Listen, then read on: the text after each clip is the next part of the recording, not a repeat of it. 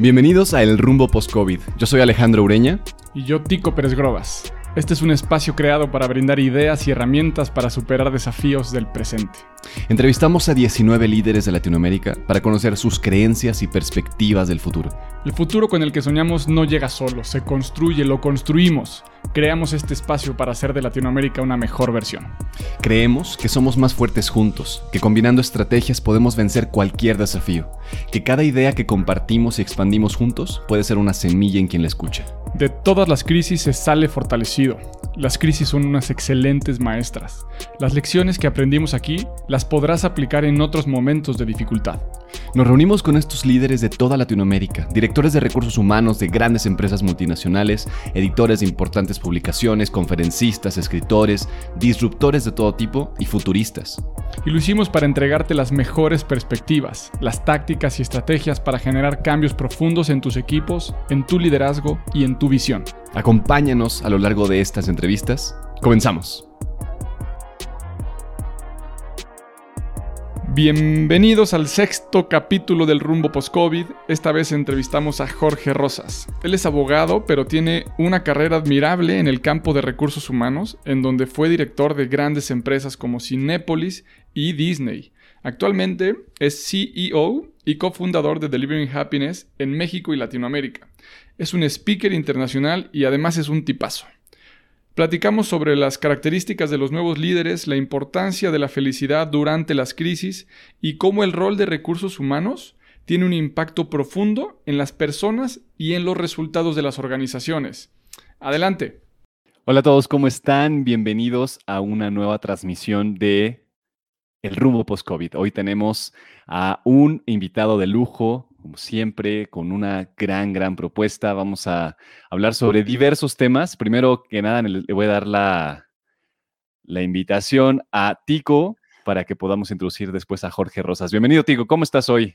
Hola, Alex. Muy bien. Muchísimas gracias por aquí ya eh, a 20 de mayo. Muy contento de, continuar este programa y en este nuevo capítulo, presentando a un invitado de lujo eh, que hemos podido escuchar en diferentes pláticas, que tiene diferentes casos, que tiene un currículum eh, impresionante y justamente quisiéramos invitarlo para que nos platique a grandes rasgos quién es, qué hace y podamos empezar de lleno con la conversación. Jorge, bienvenido. Bienvenido, Jorge. Muchísimas gracias, gracias por la invitación. Muy contentos de poderlos acompañar. Alex, Tico, un gran gusto, un gran placer estar con ustedes el día de hoy. Encantado.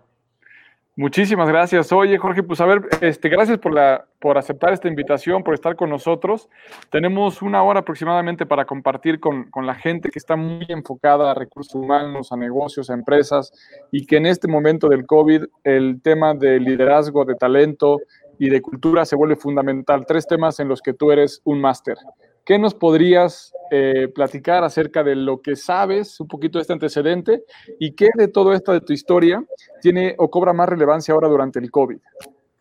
Pues muchas gracias, este, Bueno, les platico pues brevemente. Eh, yo eh, soy abogado de formación, estudié en, México y luego en Estados Unidos, en la Escuela Libre de Derecho y en la Universidad de Pensilvania. y empecé mi carrera como, como abogado en Baker McKenzie, una firma de abogados, en el tema laboral. Eh, tema que, por cierto, hoy está cobrando una relevancia mayúscula por todo el tema de ajustes de salario, de despidos, eh, de alguna manera de cierre de unidades de negocio cierre completo de las compañías dada la contingencia sanitaria. Eh, posteriormente, ingresé a este mundo de recursos humanos en una farmacéutica, Allergan, hace el Botox. es una empresa importante que tiene operaciones en 80 países, recientemente adquirida. Eh, por otra farmacéutica en estos procesos de integración y ahí era responsable de recursos humanos para Latinoamérica. Y bueno, de ahí me invita a Cinépolis a trabajar como CHRO, como cabeza de recursos humanos en Cinépolis, eh, empresa que como ustedes saben, el día de hoy, en estos momentos tan complejos, tuvo que cerrar sus operaciones de manera definitiva. Justo ayer hablaba con un amigo, otro amigo director de, de Cinépolis y me platicaba lo complicado que es solventar una crisis desde la perspectiva de una empresa que tuvo que cerrar sus puertas de manera definitiva, eh, como fue el caso de Cinépolis. Ahí estuve cinco años acompañando a Cinépolis en esta expansión internacional este, para abrir en España, en la India, en Sudamérica, en Estados Unidos. en varios lados. Y de ahí, bueno, me, invita Disney eh, a llevar todos los temas de diversidad, inclusión y wellness dentro de una de sus business que es ESPN, la cadena de deportes.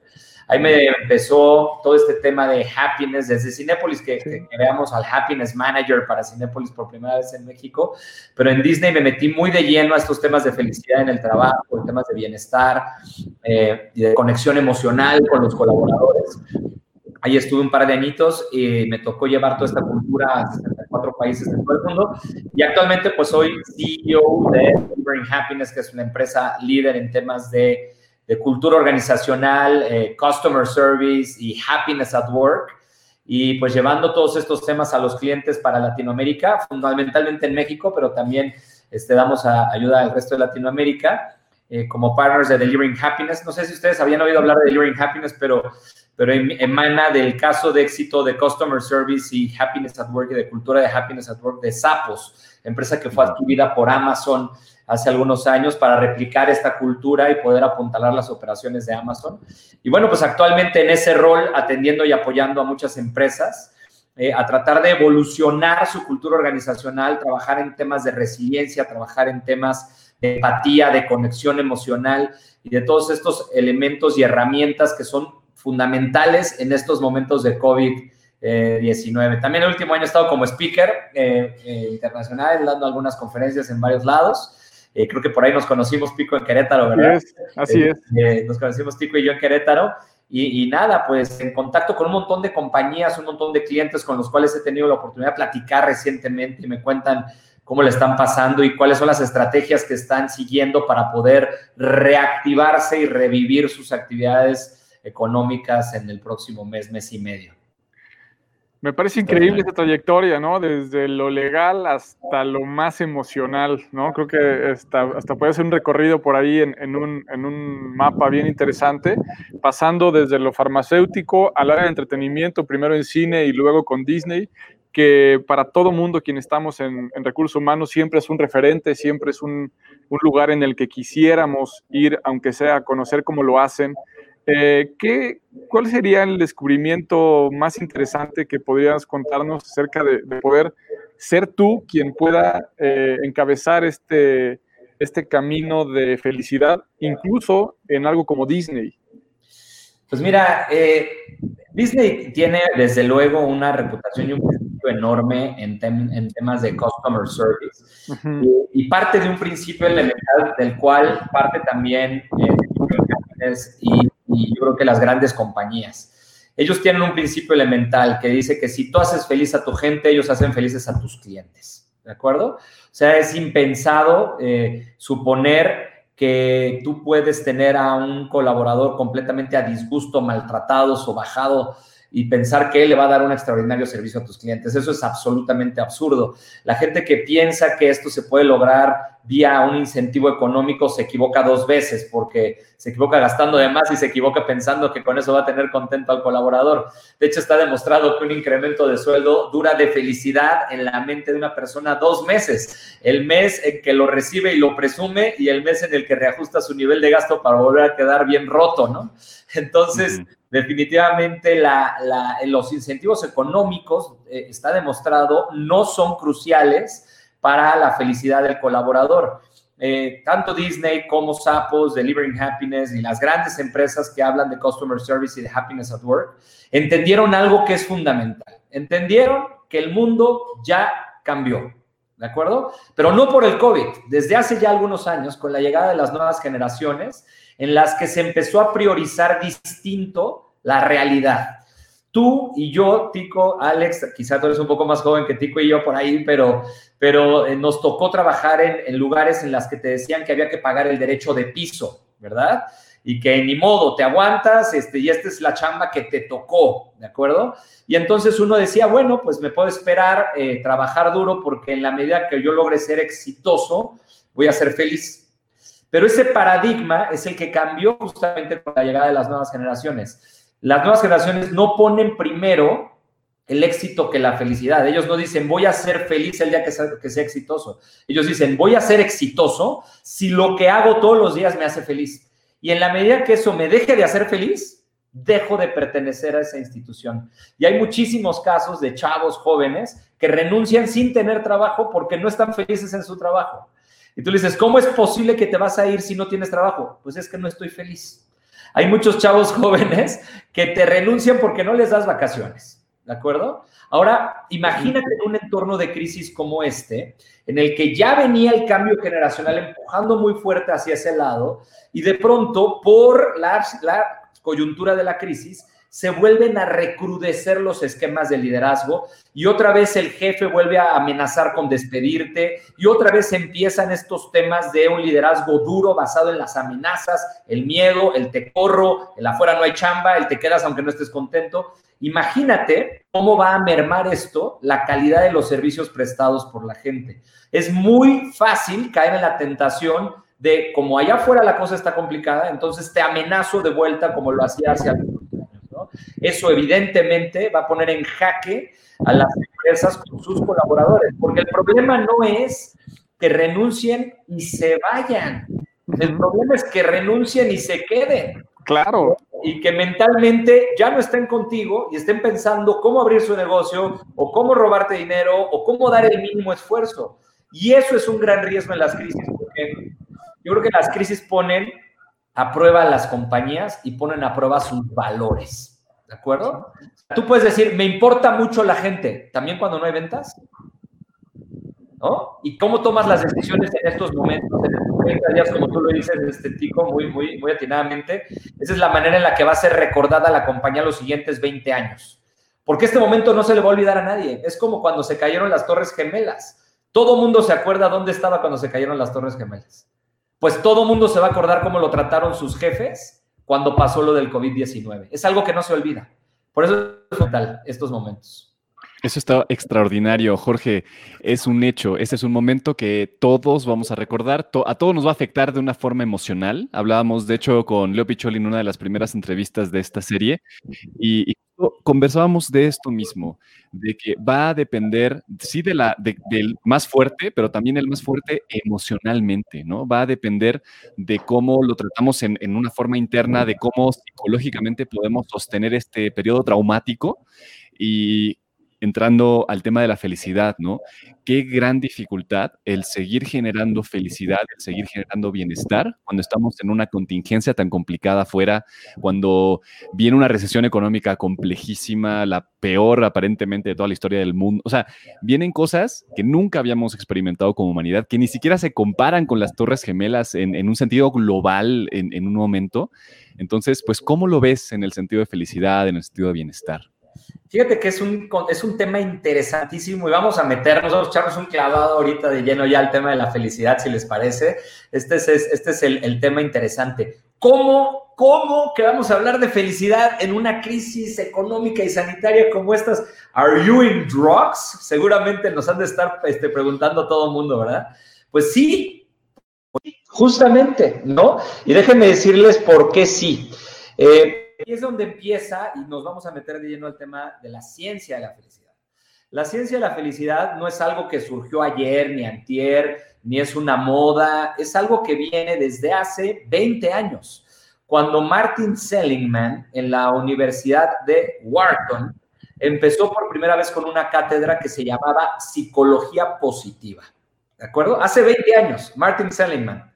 Este, tiene varios libros, pero él fue el primero que empezó a decir, oye, la psicología se ha enfocado históricamente en estudiar lo que está mal en la mente del ser humano. O sea, cuando hay una patología, cuando hay un trastorno, cuando hay un daño, entonces la psicología se ha encargado de determinar cuáles son las mejores estrategias para mitigar o erradicar ese daño, esa patología o ese trastorno mental.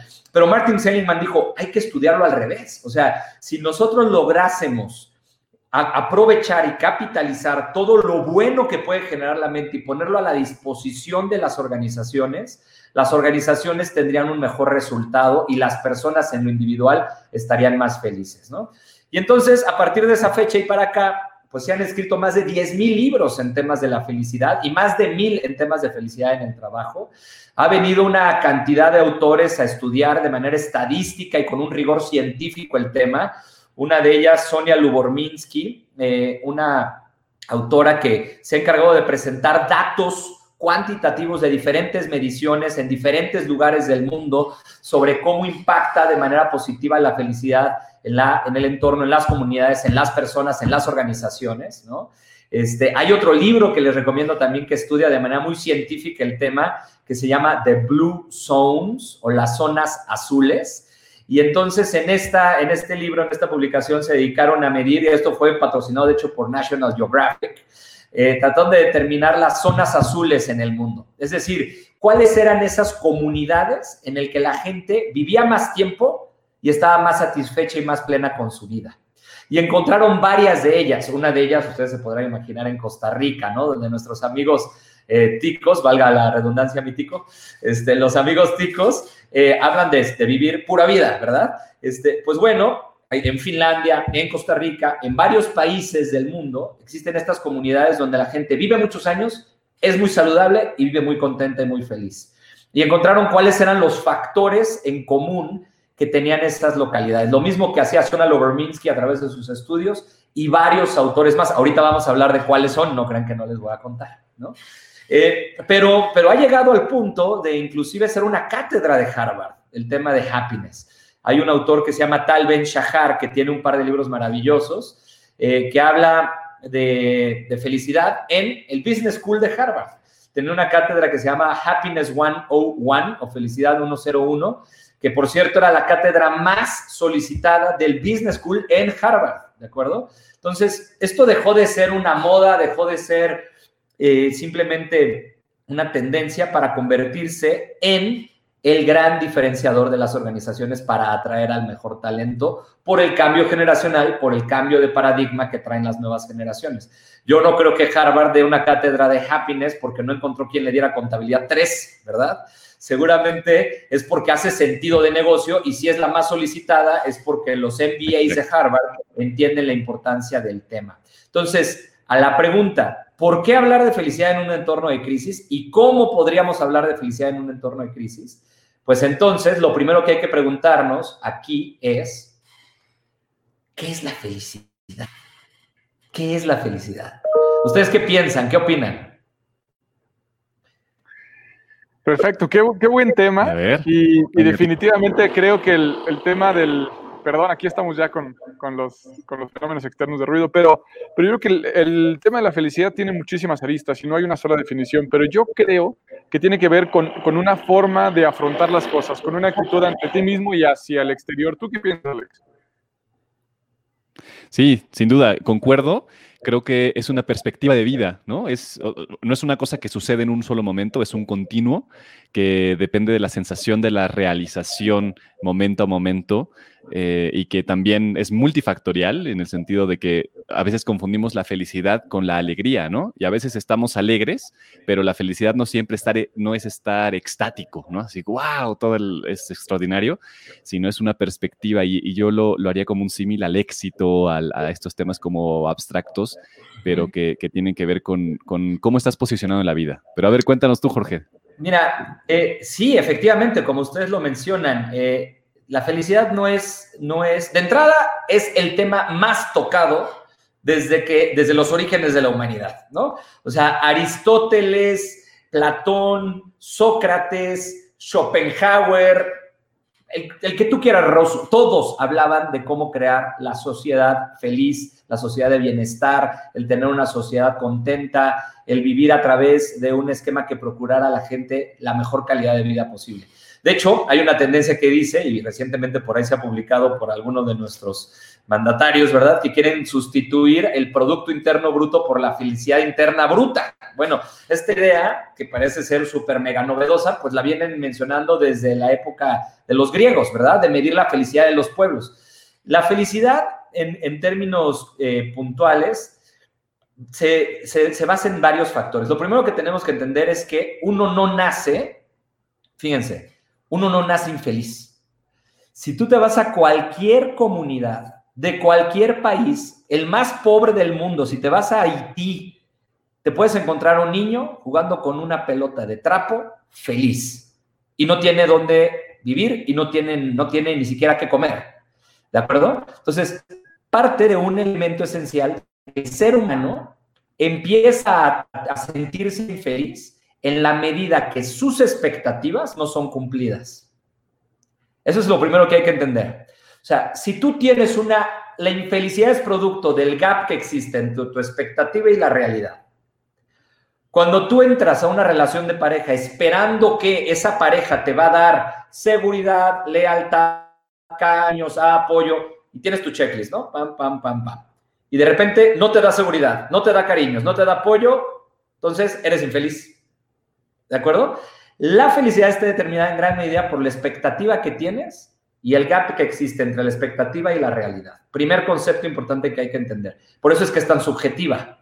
Por eso, por eso es tan subjetiva. Por eso cada persona es feliz o infeliz, no importando lo que tenga, porque si su expectativa era tener justo lo que tiene, en ese momento está plena y realizada con lo que tiene.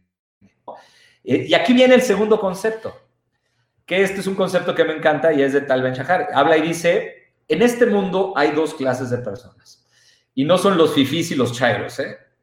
Este, en este, estamos hablando de los perfeccionistas y los optimalistas. ¿Ok? Tal Ben Shahar te dice, hay dos clases de personas, los perfeccionistas y los optimalistas. Los perfeccionistas son aquellas personas que quieren el 10 o no quieren nada. O es blanco o es negro. O es la pareja perfecta o, prefiero no tener pareja. O es el empleo perfecto o renuncio cuatro veces hasta que logro encontrar mi empleo perfecto. ¿Cuál es el problema con los perfeccionistas? Sufren mucho.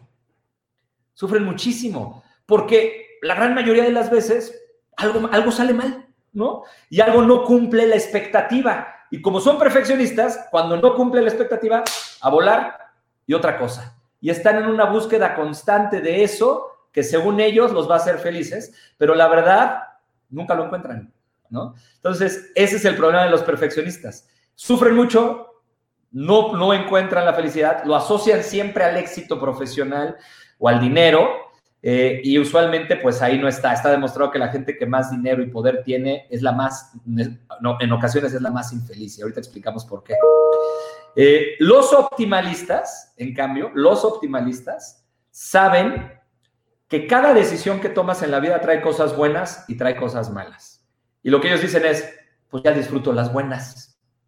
¿No? O sea, no es perfecto, nunca lo va a ser, pero es óptimo para mí en estas circunstancias. Oye, son unos conformistas. No, no son conformistas. No son conformistas porque buscan, la, buscan lo máximo que se puede tener, pero entienden que en el mundo no todo puede salir como ellos quieren. No son dueños de las voluntades de todo el mundo. Ellos pueden amar mucho a su pareja, pero no pueden hacer que su pareja los ame tanto como ellos. Ellos pueden querer mucho que esa compañía en la que entraron les dé todo lo que ellos quieren, pero allá hay muchas personas que también piensan lo mismo. Entonces, los optimalistas lo entienden.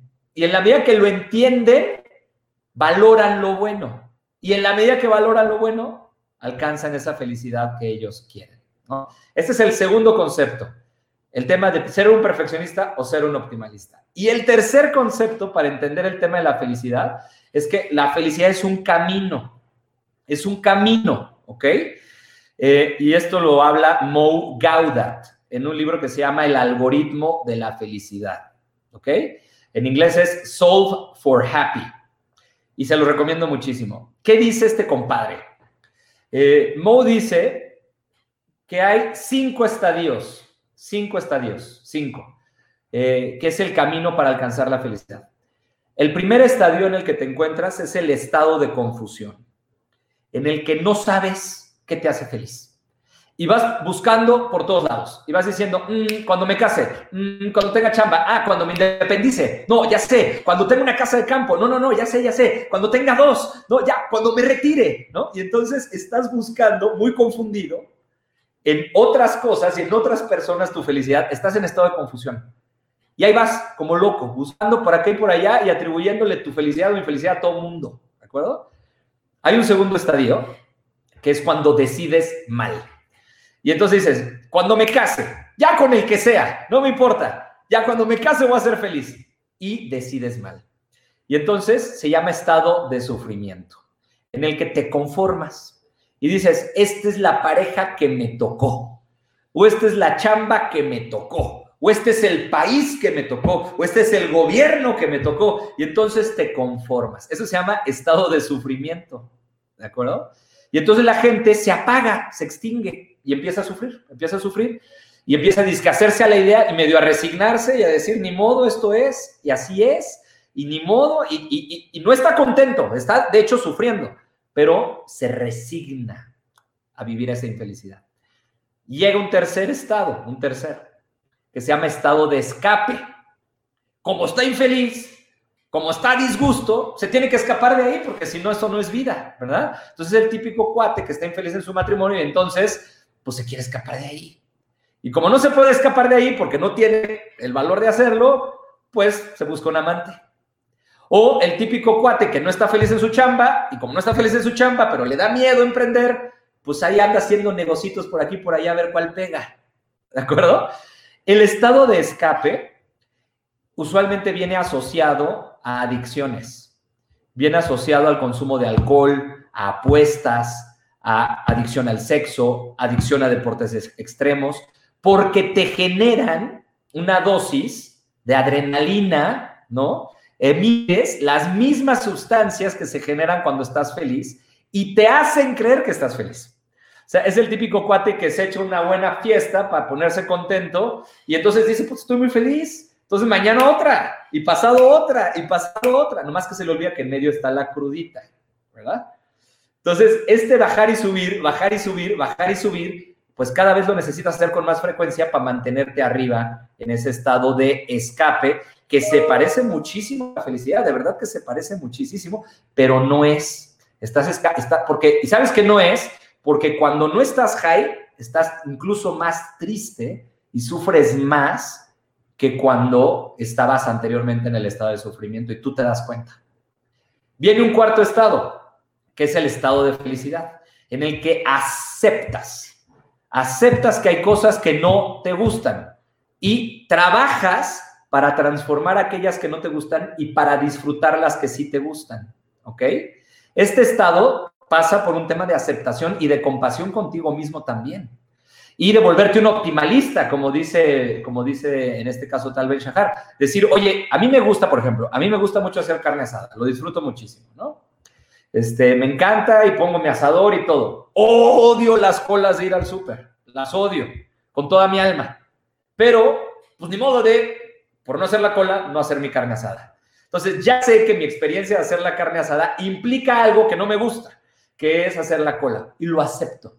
Es parte del proceso. It's okay. Lo mismo pasa con tu pareja. Oye, no es perfecto o no es perfecta. No, no es perfecta, pero esto lo acepto y trabajo para disfrutar lo que sí me gusta de, mí, de la persona con la que estoy o del trabajo en el que estoy.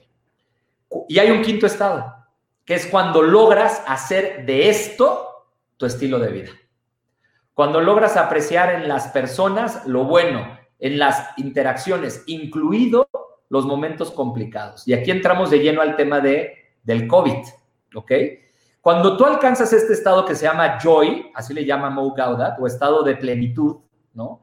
Tú entiendes que las cosas malas que te pasen son parte del cuento. Y entiendes que va a pasar. Y entiendes que ya estuviste ahí en el pasado.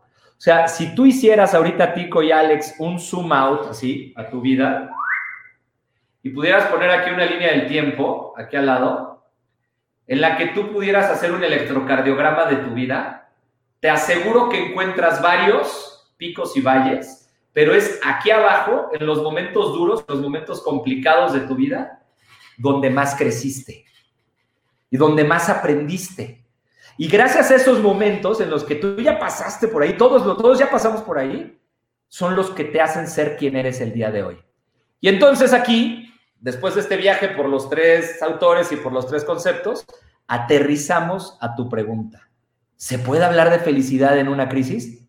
Por supuesto, por supuesto, porque justo en este momento empezamos a darle valor, como la carne asada, a las cosas que nos gustan de la vida Sabemos que hay cosas que no nos gustan, pero aprendemos a aceptarlas como parte del proceso y nos sirven para evolucionar y para avanzar y para volvernos unos optimalistas y para y, optimalistas viene del mismo, del mismo término de optimismo, ¿ok? Un optimista no es el cuate que está riéndose todo el día. Un optimista es el que optimiza sus recursos. El que dice, esto es lo que tengo y con esto que tengo lo optimizo para sacar lo mejor que se puede. Un optimalista. Oye, estamos encerrados. ¿Qué es lo que tengo? Esta compu, esta compu. La utilizo para optimizar mis recursos. No puedo dar mis conferencias, pero puedo conectar emocionalmente con la gente a través de estas videoconferencias y poder platicar. Optimizo mis recursos. Entiendo que no es perfecto. Claro, la energía de la gente no está aquí, pero es lo óptimo. Y en esa medida estoy feliz. Y en esa medida estoy contento y fluyo y me dejo de estar ahí atormentando. La crisis no es para vivir en escape. Escuché hoy en la mañana que decían que ya se va a reactivar el consumo de cerveza creo que el 15 de junio. Decisión por demás me parece acertada, ¿verdad? Porque esto ya era insostenible sin las chelas. Pero se acabó en un mes toda la reserva de cerveza en México. Y somos el de los primeros productores de cerveza a nivel mundial. Y se acabaron todas las chelas en un mes. ¿Qué quiere decir esto? Que todo el mundo dijo, estado de escape ahorita. O sea, vámonos a enfiestar diario, olvidarnos de la bronca. Así no se arregla la bronca. Así no se va el COVID.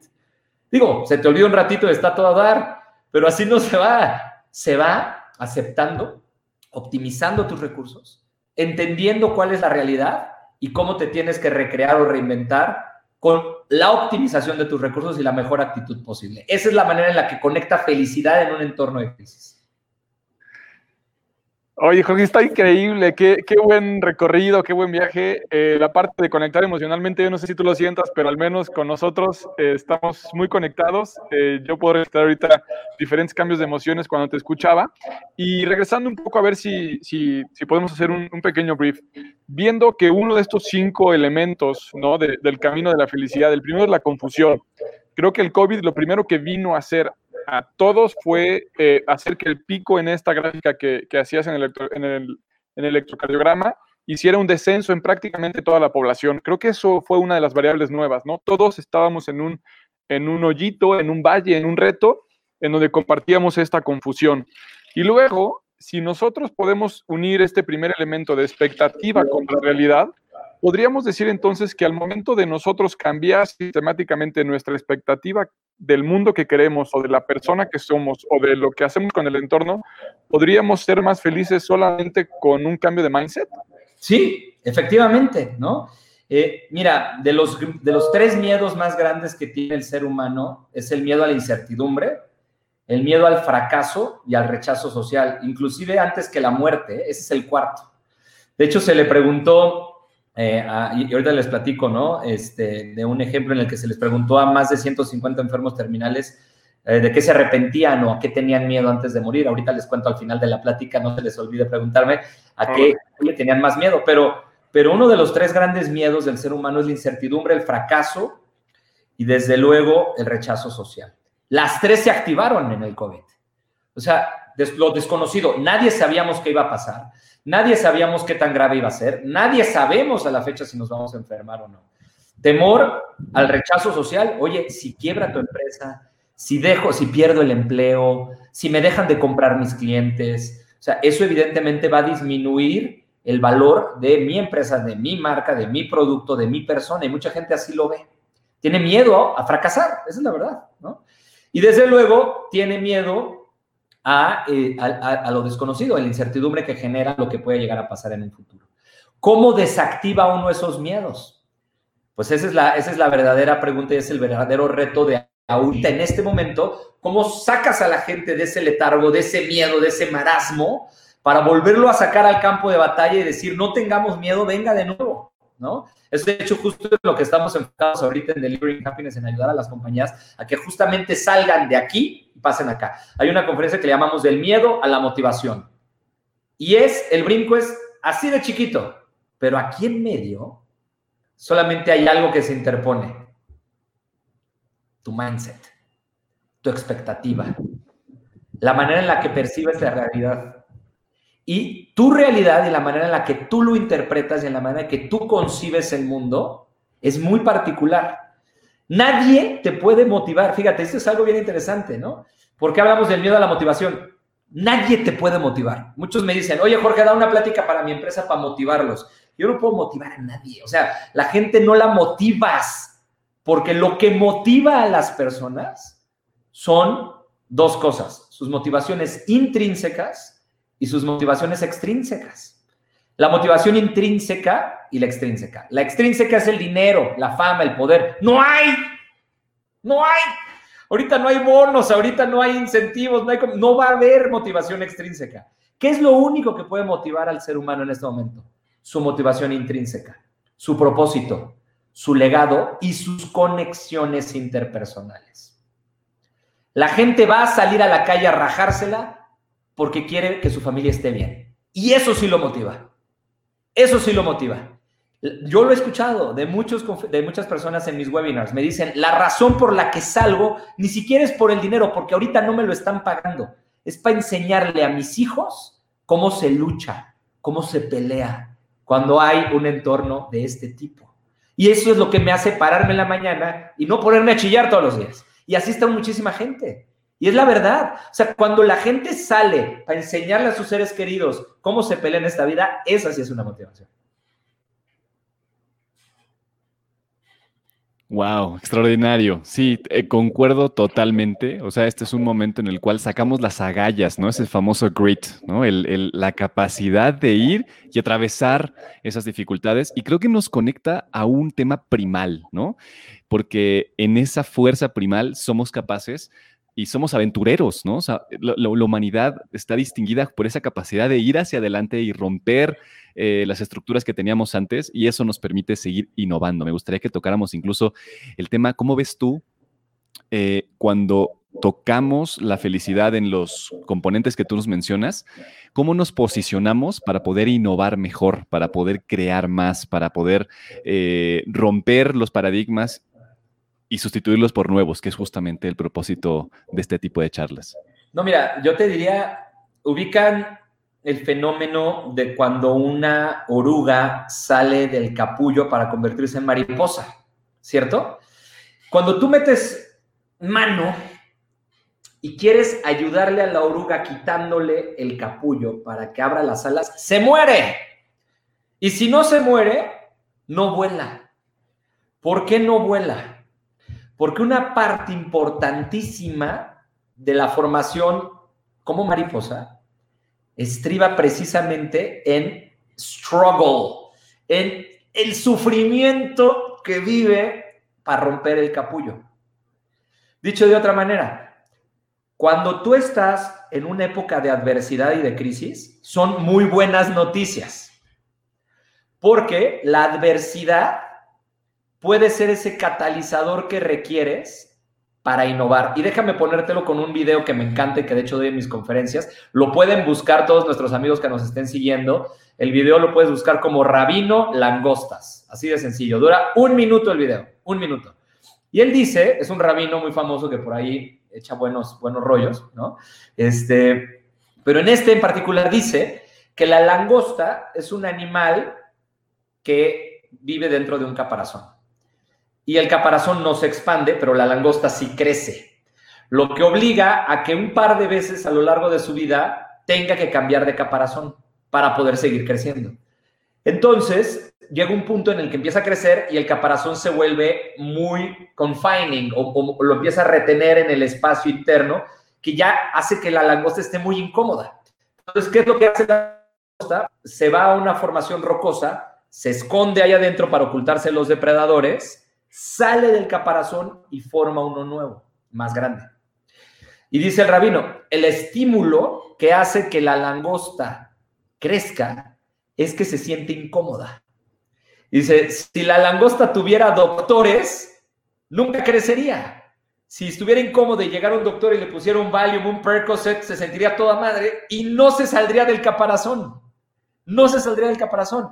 Dicho de otra manera, la incomodidad y la adversidad, utilizada de la manera correcta, es el detonante que tú necesitas para salir del caparazón en el que estás y crear uno nuevo. Y esto lo tienes que hacer varias veces en tu vida. Entonces, el COVID es causante de innovación.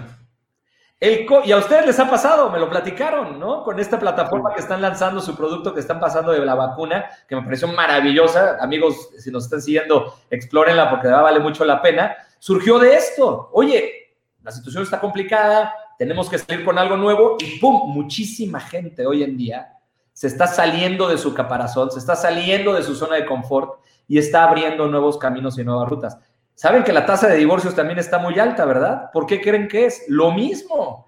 La incomodidad de estar junto con alguien que no quieres llegar a tal punto que te tienes que salir del caparazón. Lo mismo ocurre en las compañías. La innovación viene muchas veces detonada por la incomodidad.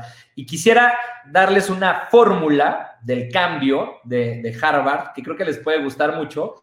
La voy a poner en el chat para que si la quieren publicarla podamos publicar. Esta fórmula la tomé en una sesión en Harvard de Organizational Renewal o renovación de las organizaciones. Y aquí te voy a conectar la crisis con la innovación en la fórmula, ¿ok? Pon atención, mi Alex, ahí te va, ¿eh? A tu pregunta que me hiciste. Cambio es igual, ahorita se las voy a poner y luego te explico. Beneficios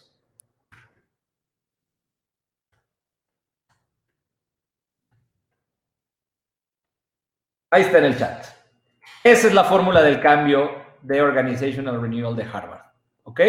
Y se las explico. Cambio es igual a los beneficios que te trae, ¿no? Obviamente, los beneficios tienen que ser altos. Tú no vas a cambiar para estar peor. Tienes que cambiar para buscar un beneficio. Si no hay beneficio, no hay cambio, ¿verdad? Nadie va a cambiar para que le vaya peor. Entonces, los beneficios multiplicado por la incomodidad por la incomodidad. La incomodidad tiene que ser alta. Si la incomodidad no es alta, why fix it if it's not broken? O sea, ¿por qué me cambio de aquí si me está yendo a todo dar? Qué tontería, ¿verdad? Por un proceso factible. También tiene que ser fácil ese proceso. Esas tres cosas se multiplican. Tiene que haber un beneficio alto, una incomodidad alta y un proceso fácilmente implementable. Si esas tres cosas te dan positivo, entonces, ya vas de gane. Si en cualquiera de esas tienes cero, 10 por cero, cero. Por 10, cero. No hay cambio. ¿Ok? Por eso la crisis es buena, porque te da la I de incomodidad. Te saca de tu zona de confort, aunque no quieras. Aunque te estuviera yendo increíble, por eso no innovan las empresas cuando les va increíble, porque no están incómodas. Por eso Kodak quebró, por eso Blockbuster quebró, por eso Toys R Us quebró, porque les estaba yendo increíble. Todas estas empresas, el año inmediato anterior a su quiebra, alcanzaron un límite superior de ventas. ¿Qué les faltaba? La I de incomodidad. No estaban incómodas, por eso no cambiaron. Ahora, todo eso se multiplica y te da un número. Menos el costo del cambio, ¿verdad? Si el costo es altísimo, no hay cambio. Aunque tus beneficios sean muy buenos, aunque estés muy incómodo, si el costo de implementarlo es súper elevado, no hay cambio. Todos estos beneficios tienen que ser más altos que el costo. ¿Ok? ¿Me entienden? Entonces, por eso una crisis es muy buena, porque el denominador incomodidad se va por los cielos, encuéntrale buenos beneficios, haz que el proceso sea factible, ya estás de gane ya es mayor Y hay un elemento adicional que es la S, suerte. La suerte. O sea, como todo en la vida, pues necesitas un poco de suerte, necesitas estar con la persona correcta, tener un contacto con alguien que te ayuda, por ahí de repente que en ese momento se te atravesó un viejo amigo que te abrió una puerta, o sea, la suerte siempre ayuda. Ayuda, pero no resta, ¿ok? La suerte suma, no resta. ¿Ok? La suerte, si no la tienes, la puedes comenzar con esfuerzo. Te va a costar más tiempo. Pero si tienes la suerte ahí, ya estás del otro lado. Esa es la fórmula. Y ahí conectas innovación con crisis. Tú vas a crear algo nuevo en la medida que tengas estos elementos en la fórmula. Y uno de ellos es la crisis. Los felicito a todos los que estamos pasando la de la patada, porque esto lo que nos da es el caldo de cultivo perfecto para empujar a nuestras organizaciones a que innovemos. Qué, extraordinario, qué forma de contestar, toda una cátedra eh, digna de Harvard en unos pocos minutos. Tenemos ya una fórmula eh, que nos pone, esto es muy interesante, pone en evidencia que estamos con todas las herramientas en estos momentos. O sea, es, es un caldo perfecto de cultivo para generar transformación y cambio. O sea, nunca antes habíamos tenido una oportunidad así. Y a mí me hace como mucha curiosidad el hecho de que todos tenemos esta misma oportunidad. O sea, al menos todos los que están viendo tienen los mismos recursos en el sentido de la, la computadora, tienen el micrófono, o sea, tienen tienen las mismas cosas para poder actuar, porque justamente ya pusimos que el índice de incomodidad es común y es altísimo para todos, ¿no? O sea, eso es una cosa genial. Entonces, ¿hacia dónde miras tú? Más allá de esta fórmula es, por ejemplo, tú, ¿hacia dónde le estás empujando? ¿Cómo, cómo le estás viendo hacia adelante en el futuro? Mira, yo creo, y lo platicaba hace poco con un, un amigo eh, que es este, miembro de una empresa aceleradora de negocios, ¿de acuerdo? Este, este, esta persona ayuda a empresarios o entrepreneurs a detonar sus negocios. Y él me decía, mira, eh, no se trata nada más de innovar, o sea, no se trata nada más de, ay, ahora ya saqué mis webinars, ya acabé, ¿no? O sea, no, no, no, no, o sea, no se trata de migrar el canal, migrar el canal es un elemento de la innovación, es uno, en donde se tiene que centrar la persona que verdaderamente quiera posicionarse, es que tiene que entender algo muy, muy elemental. En una crisis, tú antes de la crisis, tú tenías un valor y ese valor tenía un precio. ¿Ok? O sea, tú decías, por ejemplo, yo, todas mis conferencias valen X si quieres, si quieres, ¿no? Eso es lo que cuestan, si quieres. Si no, pues búscate a alguien más y ya. ¿Cuál es el problema? En las crisis, el elemento escaso está del lado de la demanda. Entonces, lo que te dicen es, no, no, espérate, te equivocas. Yo tengo tanta lana si quieres. Si quieres, ¿no? O sea, cambió la dinámica de la fuerza en un entorno de crisis y el poder es de los compradores. Véanlo en los inquilinos de las rentas. Te dicen, oye, si quieres te pago al 80% de la renta, si no te la dejo, si quieres. ¿No? O sea, hay mucha gente que está presionando ahorita. El que tiene el dinero tiene el poder en este momento. ¿De acuerdo? Entonces, al haberse cambiado este desbalance de ser valor-precio a ser precio-valor, tienes que agregar más valor. Tienes que agregar más valor. No es nada más innovar, no es ya cambié un canal, ya te puedo atender por webinar. No, hombre, ojalá no más fuera eso. ¿Quieres recuperar lo que valía tu precio en el mercado? Agrega más valor. Te tienes que volver un agregador de valor. Hacer más con menos. Entregarle el triple de lo que le entregabas a tus clientes anteriormente para recuperar el valor perdido en el tiempo. Y eso no quiere decir que no vas a volver a cobrar lo que cobrabas antes. Puede ser que te tome más tiempo y más creatividad y ahí es donde la innovación cuenta. ¿Qué más le puedo dar? ¿Qué más le puedo ofrecer a mi cliente para que yo me vuelva un agregador de valor y que él verdaderamente se sienta muy a gusto teniéndome a mí a su lado? Eso me va a posicionar con él y me va a ayudar que en el futuro, cuando se recupere la cuestión económica, todos estos productos y servicios que yo les vendía se puedan seguir eh, revalorando y sobrevalorando en el tiempo, ¿no? Entonces, ¿yo hacia dónde lo estoy dirigiendo? Yo te puedo decir que yo anteriormente solamente era un speaker cuando, cuando salí de Disney, compramos Delivering Happiness y empecé como speaker y tenía Delivering Happiness y después esta actividad como speaker. Yo me di cuenta que mis clientes o a los clientes a los que yo les daba conferencias necesitaban no nada más un momento inspirador y ya, o sea, me decían, oye, la conferencia estuvo increíble, me gustó muchísimo, pero ¿qué más? Oh, pues nada, ¿no? Pues mi conferencia y ya, ¿no? No, ahora, obviamente, estamos agregando mucho valor, ayudándoles a mantener ese momentum con un producto que me gustaría anunciar con todos ustedes, eh, que me, me lo han preguntado muchas, muchas empresas. Yo actualmente estoy como facilitador para Harvard en sus programas de formación directiva y, estudiando y metiéndome a leer en los diferentes documentos de, Harvard de lo que están haciendo las grandes empresas para salir, en, Asia sobre todo y en Europa, para salir adelante de esta bronca, tienen un elemento que verdaderamente le da la vuelta a la cuestión en estos momentos. Y eso es lo que yo estoy haciendo actualmente. ¿No? estoy enfocada nada más en hablar de motivación y de liderazgo. Estamos hablando de unos conceptos que yo le puse como acrónimo REVIVE. ¿Ok? Resiliencia, empatía, que es la conexión emocional con la gente. La resiliencia es la capacidad de rehacerte ante la crisis. La B es valores. Las decisiones que tomes en estos momentos tienen que estar apegado a tus valores. Si dices que te importa la gente, make it count, que cuente verdaderamente el statement de que, de que te importa la gente, porque como actúes ahorita, lo van a recordar 30 años de engagement o disengagement de tu gente. Te voy a poner el ejemplo de Xcaret, que es mi cliente. Grupo Xcaret. Dijeron, todos los directores nos bajamos el sueldo a la mitad, no se va un solo operativo de la compañía, nadie. ¿Cómo crees que va a pagar ese dividendo en los siguientes 10, 15 años? Enorme. Se apagaron a su valor de nos importa la gente y lo hicieron válido, lo ejercieron. Eso es hacer las cosas con valores en este momento. La otra ahí, innovación, disrupción. Salir fuera de la caja, vámonos ahorita, vamos a reinventar 10 productos, 10 líneas. Oye, no pegaron 8, no importa. Este es el momento de intentarlo, porque estás en una zona de incomodidad y entonces hay que intentarlo. ¿De acuerdo? Esa es la I. La otra B es velocidad. Este tema de agile cultures o culturas agile que está tan de moda, nunca antes se necesitaba tanto como ahorita. O sea, hay que salir rápido con una solución, aunque no sea perfecta, para que la gente pueda empezar a probar y quizá de ahí, sobre la marcha, vamos caminando. Como decía un gran amigo nuestro, Tico, decía por ahí, perdón, el francés, decía, me ando y caminando para no hacer charco, ¿no? Es decir, pasando y sobre la marcha vamos aprendiendo. Eso decía un gran amigo, sabes a quién me refiero, a no balconear.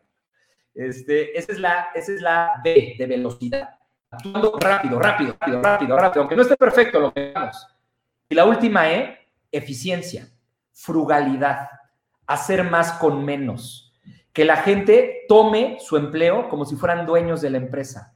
Si le estás dando la oportunidad de que se queden contigo, hacerlos conscientes que tienen que actuar como dueños y cuidar los recursos, porque no son vastos en este momento. Entonces, revive, resiliencia, empatía, valores, innovación, velocidad y eficiencia. Si las, es lo que le estoy ofreciendo ya a los clientes, un producto que los acompaño con todo esto y en el que les trabajamos cada una de estas verticales para sacarlos rápido adelante en el entorno de crisis. No es nada más el tema de resiliencia. Mucha gente dice, con la pura resiliencia. No, viejo, la eficiencia, la innovación, la velocidad. O sea, esto no es hugs and kisses. Aquí tenemos que salir a darle la vuelta a la bronca y ya, porque perdimos cuatro meses de ventas. ¿De acuerdo? Y eso no se logra con resiliencia. Eso se logra con innovación, con disrupción, con velocidad, con empatía. Oye, la gente va a estar espantada cuando regrese a trabajar. Necesitas empatía para saber. ¿Sabes cuánta gente tenía que ir a terapia psicológica después del temblor del 86 y durante cuánto tiempo? Alguien que esté espantado y que no quiere ir a trabajar, ¿crees que puede tener su mejor rendimiento? Claro que no. Por eso el tema de la empatía es tan importante, ¿no? Y cada uno de estos elementos es hacia donde yo estoy dirigiendo la propuesta de valor, no nada más en liderazgo y motivación, sino en dar herramientas que sí sirvan para poderle ayudar a las compañías a que evolucionen en este aspecto. Nos parece increíble, Jorge. De verdad, mil gracias por compartirnos toda esta guía, esta ruta.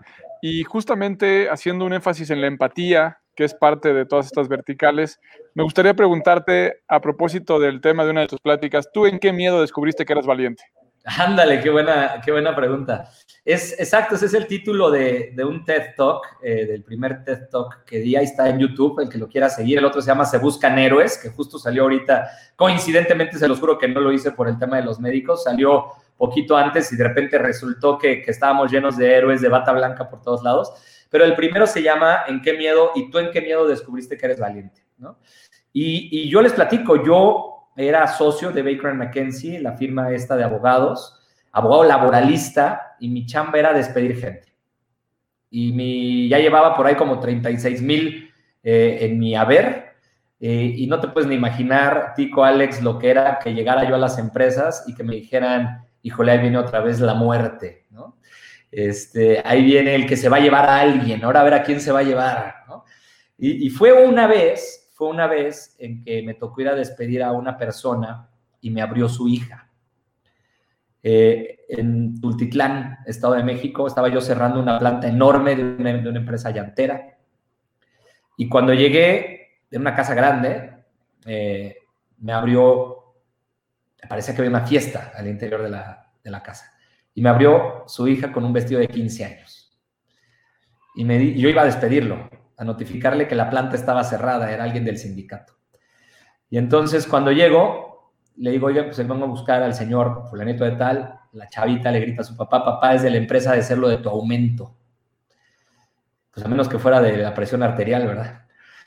Pero este, salió el señor y cuando le informé a lo que iba, me dijo, ¿sabes qué, Jorge? Este dejó de ser el mejor día de mi vida para ser el peor día de mi vida gracias a ti. Ojalá que no te vuelva a ver en mi vida nunca. ¿No? Puta, en ese momento, la verdad es que dije, lo que este señor me dijo es lo que seguro piensan los otros 36 mil que despedí antes que él. Nada más que nadie se había atrevido a decírmelo. Y entonces ahí decidí que yo tenía que sacudirme el miedo de intentar algo nuevo y dejar de despedir para empezar a contratar, dejar de sacar a la gente para empezar a promover, a capacitar, a incluir, a motivar personas. Y decidí que debía 36 mil almas por ahí y que había que recuperarlas. Y entonces ahí nomás faltaba una cosa, que era agarrarme los pantaloncitos y renunciar a la firma de abogados más grande del mundo y empezar de cero. Y ese era un miedo enorme, como te podrás imaginar. La seguridad que te da ser socio de una firma como Grant McKenzie, pues es enorme. O sea, no, difícilmente te corren, tienes que hacer algo muy grave y eres socio, ¿no? Y el ingreso es buenísimo. Y yo tenía que salir a empezar de cero y a empezar de la nada, cosa que me, volvió a pasar cuando decidí salir del mundo corporativo y emprender y abrir mi negocio. Te da miedo, o sea, el miedo es natural en el ser humano, pero tú te, te tienes que acordar que de nuevo ya estuviste ahí. Y que después de que brincas ese miedo, atrás de ese miedo hay una oportunidad que si no la agarras tú, la agarra alguien más. Y entonces simplemente lo único que tienes que hacer es decidirte a que sea tuya y a lanzarte por ella con toda la fiereza, con todo el hambre, con todo el amor y con toda la buena voluntad y con tu propósito en la mano, porque la razón que me impulsó a renunciar no era otro más que hacer crecer a la gente y hacer que la gente estuviera mejor y dejarlas de despedir y dejarlas de hacer sufrir para empezar a ayudarlas a que crecieran. Y esa es la razón y la motivación. De nuevo, mi motivación intrínseca para pararme todos los días en la mañana a hacer lo que amo y hacer lo que hago. Pues qué increíble, la verdad, con muchísimas ganas de continuar esta plática y seguir escuchando por muchísimo tiempo, pero se nos acaba el, el horario justamente y queremos ser súper respetuosos contigo y tenemos nada más como el, como el sello de la casa, cinco preguntas que nos gustaría invitarte a que respondas con Asociación Venga. Libre. No hay respuestas buenas ni malas, no más de cinco eh, palabras para responder y la primera ahí te va, Jorge. ¿En Venga. qué piensas cuando escuchas la palabra futuro? Emoción.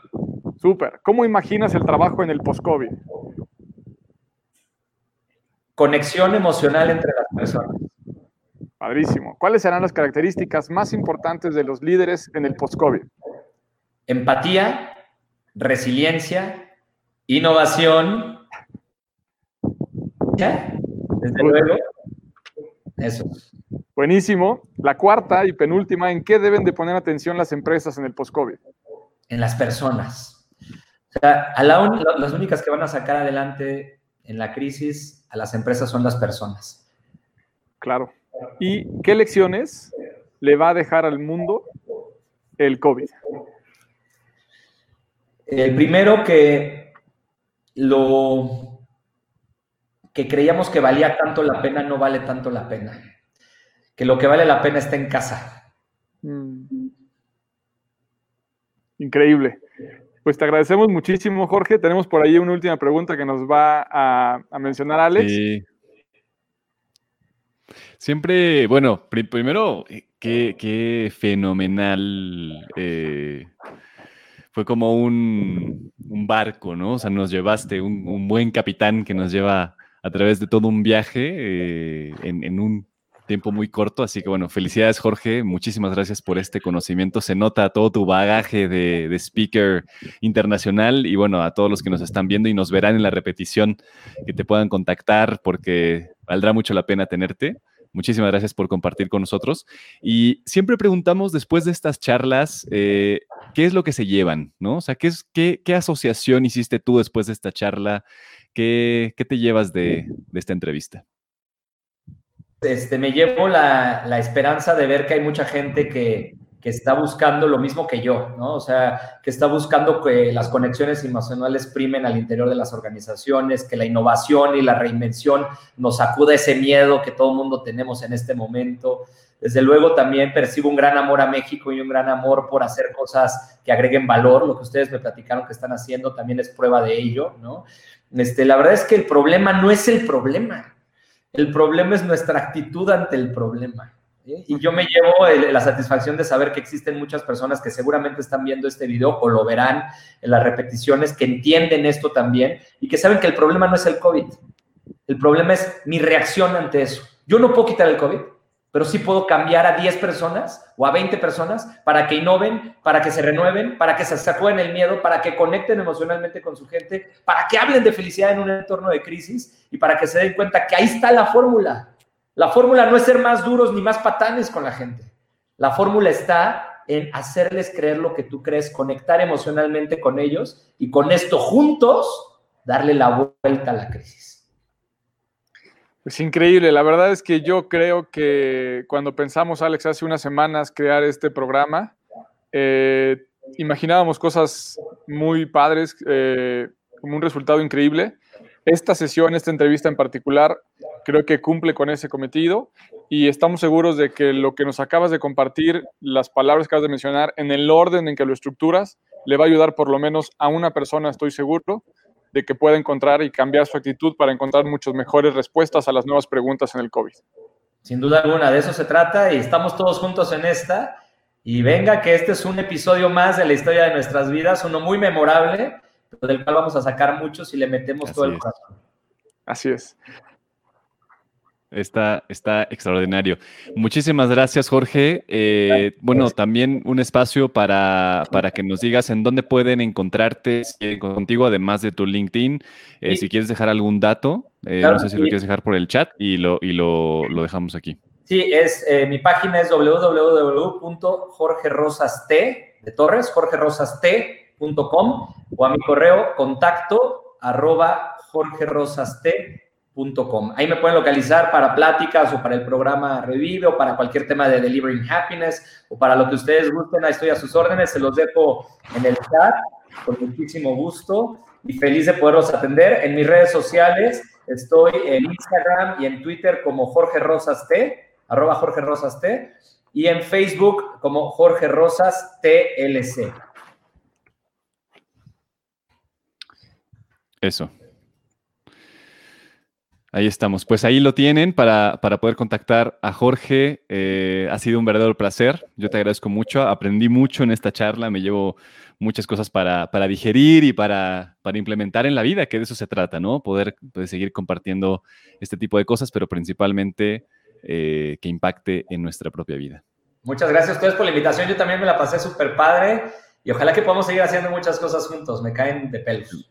Seguramente sí podremos. Te lo agradezco muchísimo. Te, mando un fuerte abrazo con el corazón.